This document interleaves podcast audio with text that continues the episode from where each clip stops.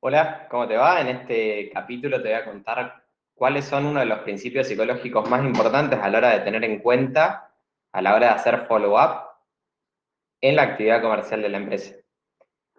Hace unos días me pasó con un prospecto algo que no me pasaba hace mucho tiempo y, le comenté esto al resto del equipo comercial. Tuve una reunión con una agencia, habían llegado creo que por un webinar. Cuando llegamos a la reunión me dijeron, che, vi todos los testimonios de la página. Hablé con uno de, ellos porque lo, había conocido, me dijo que trabajaron muy bien, que con ustedes hicieron la expansión a, Chile, que la verdad les, significó súper positivo el trabajo con ustedes. Así que bueno, en base a eso, como quería escuchar un poco qué es lo que, es lo que ustedes proponían.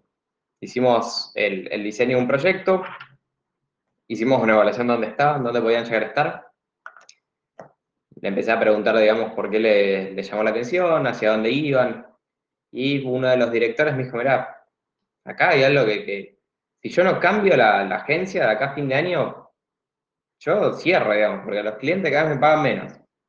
Es una, es una empresa argentina. Los clientes cada vez me pagan menos por la evaluación, al equipo me cuesta cada vez más mantenerlo, y llega un momento que tampoco yo puedo hacer cosas bien, hacer cosas de calidad, porque esto, como hay una cuestión de entropía, va perdiendo energía eh, y fuerza la, la, empresa. Si no cambia ahora, de acá a un año no, no va a funcionar esto. Bueno, mira, nosotros podemos trabajar esto, vamos a trabajar las cinco palancas, vamos a aumentar la cantidad de leads. ¿Cuánto están generando ahora? Bueno, eso lo vamos a multiplicar. ¿Cuál es la tasa de conversión? Eso lo vamos a mejorar. ¿Cuál es su margen? ¿Cuál es su, su cash flow? Eso necesitamos iniciativas de eficiencia, eso también lo trabajamos. Vamos a trabajar el ticket promedio, que hoy en día es muy bajo, y solamente ya por vender en exterior esto se va a multiplicar y vamos a trabajar también lo que es la frecuencia, sistema de recuperación, de reactivación, de referenciación y de rentabilización. Y quiero yo, mi percepción les hizo un montón de sentido. Y bueno, le empecé a hacer follow-up a ver si iban a cerrar o no. No me contestaron, así que en, un momento le escribí un... Mandé un audio por WhatsApp y le dije, che, mirá, como...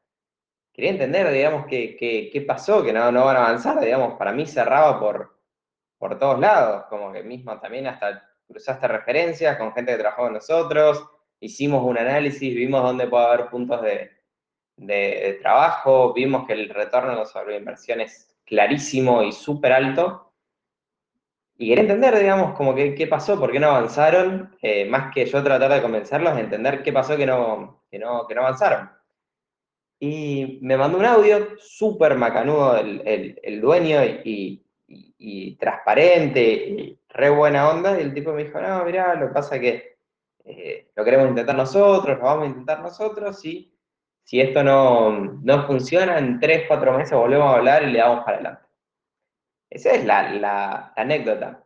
Porque es muy, muy, muy, muy improbable que un prospecto, cuando vos te dice dentro de 3, 4 meses volvemos a hablar, o lo voy a intentar yo y después probamos, o lo voy a intentar con otro proveedor, y si no funciona, yo sé que ustedes son más caros y son mejores y voy a trabajar con ustedes, ¿por qué es casi imposible que vuelva por algo que en psicología se llama disonancia cognitiva? La disonancia cognitiva es algo fantástico que te va a hacer ver el mundo de otra manera.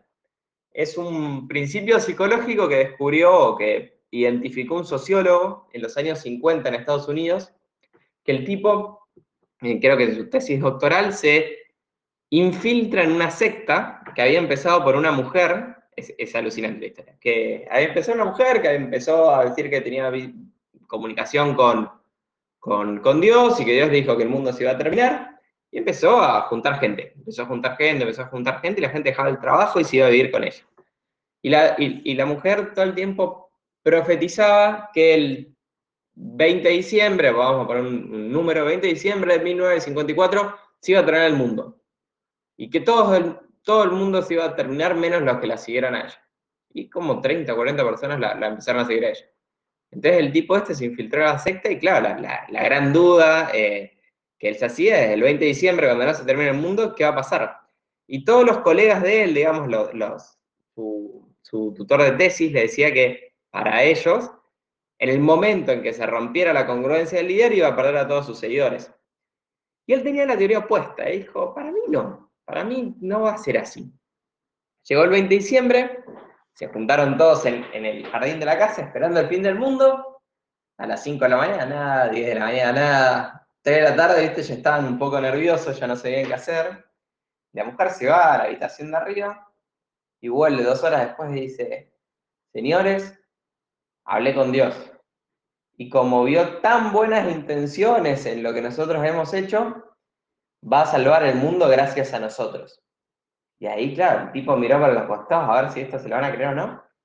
Y saltaban de alegría. Claro, estaban totalmente convencidos que había sido así.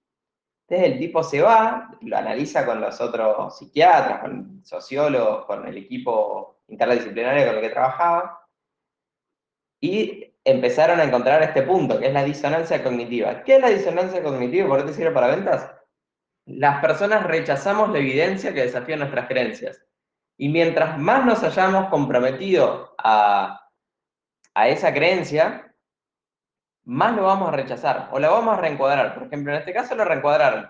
No, no es que el mundo no se terminó, es que Dios cambió de opinión y gracias a nosotros lo reencuadra. Por más fuerte que sea la evidencia, por más directa que sea la evidencia, o simplemente hasta la ignora, simplemente la deja de, de, prestarle atención. Y es por eso que si se van con otro proveedor, le intentan eso, entre tres meses lo más probable es que tampoco vuelvan o quieran avanzar. ¿Por qué? Porque ya están comprometidos con esa nueva realidad.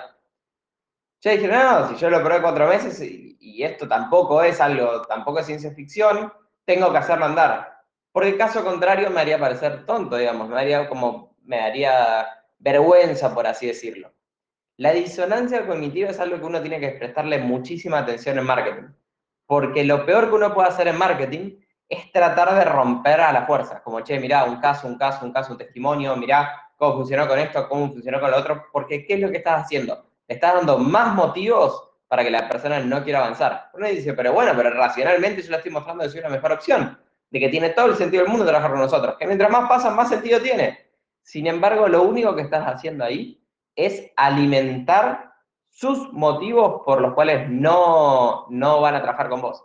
Van a reencuadrar la realidad. Bueno, pero eso es para otro tipo de empresa. No, pero es la misma. No, sí, pero no es lo mismo porque es de otra ciudad. O simplemente la van a ignorar. Como no, ya está, ya pasó, ya no, no viene el caso.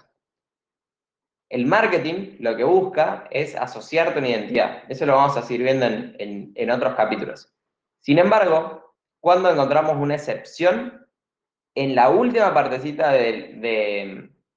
del proceso de ventas, a veces puede ser muy necesario chocar y ser directo a la persona a ver si avanzar o no, sobre todo cuando es un perfil de incertidumbre. Esto y otras cosas las vamos a seguir viendo en otros capítulos. Espero que te haya gustado. Espero que el principio de disonancia cognitiva lo sigas aplicando o lo empieces a aplicar en tus actividades de follow-up y en el marketing para tener más resultados, para comenzar un proceso de expansión o internacionalización de tu empresa.